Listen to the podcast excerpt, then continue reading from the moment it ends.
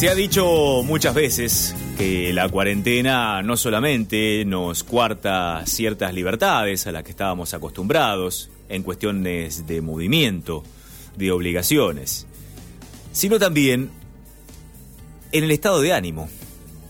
Nos va mellando, nos va bombando, atosigando y de alguna manera nos saca de foco y muchas veces contestamos mal o nos reímos poco, lloramos más, no dormimos o dormimos mal. Y nos dicen ahora que tenemos tres semanas más, sobre todo aquí en el AMBA, en la zona metropolitana. Y entonces, y entonces, y encima mucha gente que pretende salir, los denominados anti-cuarentena, que ya convocan en redes a reunirse en el obelisco o en otros lugares para hacerle frente a las autoridades, para rebelarse ante la situación, para ponerse en riesgo y ponernos en riesgo a todos. Y eso seguramente nos pone peor en cuanto a nuestros ánimos. Pero hay maneras de llevarlo adelante y para eso debemos escuchar a aquellos que estudian, que analizan, a los especialistas. Estamos en contacto, por suerte, con uno de ellos, psiquiatra, psicoterapeuta, Lucas Raspal. ¿Qué tal, Lucas? ¿Cómo te va? Gabriel Prosperi te saluda.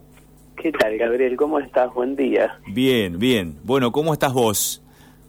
Bueno, acá en cuarentena. Estás en cuarentena. ¿Estás en Rosario ahora? Porque vos sos de Rosario. Estás en Rosario, sí. En Rosario se da una de las particularidades de esta era pandémica, que es una ciudad, la segunda más importante de la República Argentina, que tiene circulación viral muy pero muy baja. ¿Cómo han logrado esto los rosarinos?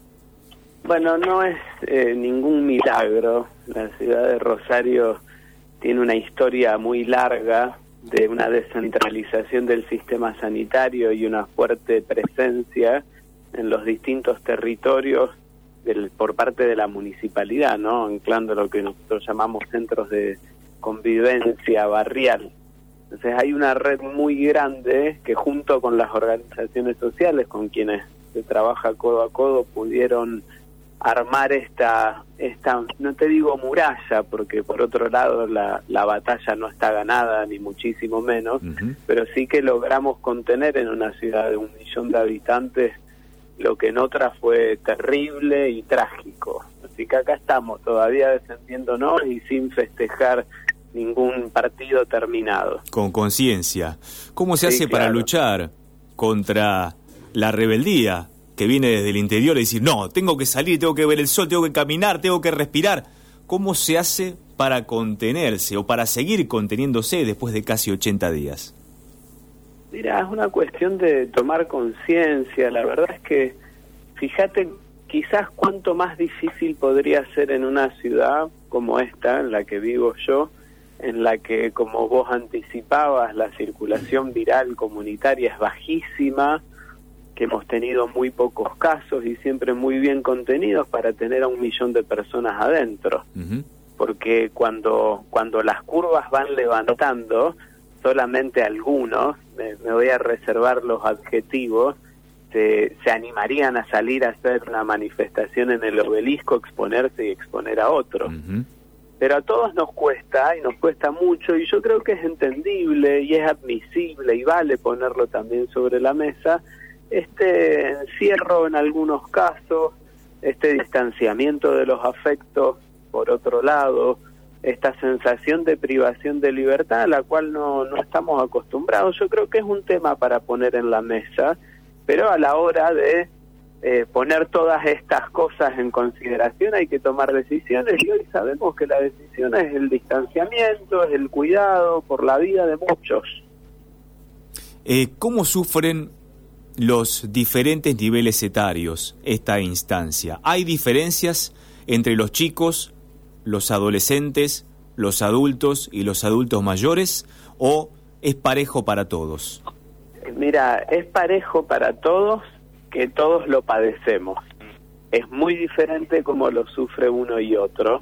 Tiene notables diferencias. ¿eh? Lo, lo que puede pasar con un chiquito de tres años, como yo tengo hijos pequeños, de lo que sucede con adolescentes en los que se juegan otro tipo de dramas, o pensá nomás para, para ir destacando alguna nota de cada franja, como vos decís, el, el adolescente se mide y se regula en su grupo de padres. Y hoy estar privado de, de, esos adolescentes, de esos pares de él, ¿no? Si uno nosotros nos ponemos en ese lugar es terrible, más aún cuando la relación con sus propios padres quizás no sea la mejor. En algunos casos, por supuesto, sí lo es, pero en otras son épocas en las que se suele dar un poco de combate, entonces terminás conviviendo con esas personas con las que te llevas muy mal.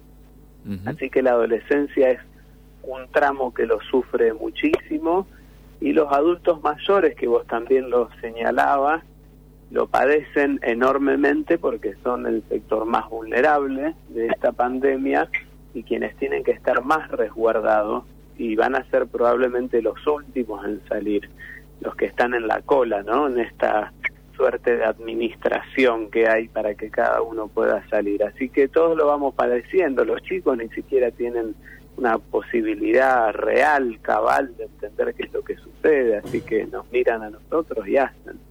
¿Vale la pena tener más diálogo intrafamiliar o ocupar más espacios con silencios e introspección cuando estamos en estas situaciones de desánimo?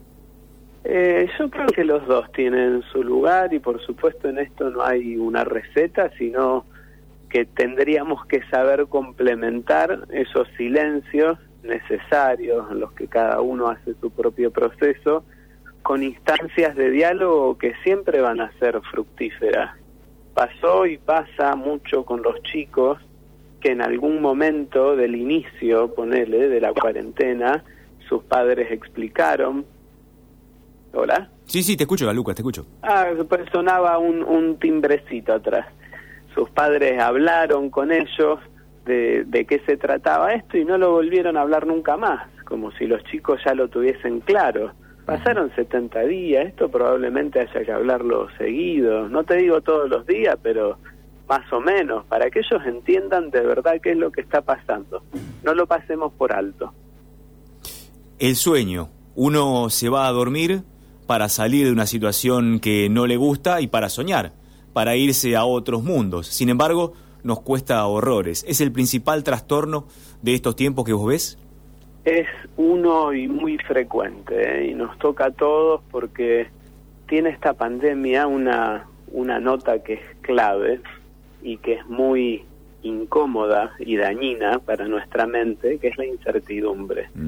Entonces, con la cabeza se puede viajar por distintos escenarios. Están los más eh, pesimistas, los más optimistas, y cada uno va a hacer su viaje. Si uno quiere soñar con que esto pueda terminar en terribles tragedias, como lo hemos visto en tantas ciudades en el mundo, digamos que la cabeza está habilitada a pensar ese escenario, a pensarlo también con nuestros afectos, nuestros familiares, nuestros amigos. Entonces, la cabeza tiene como ese camino abierto que interrumpe, dificulta, traba o, al menos hace mucho peor la calidad del descanso nocturno. Y eso lo venimos padeciendo porque ya son muchos los días o muchas las noches.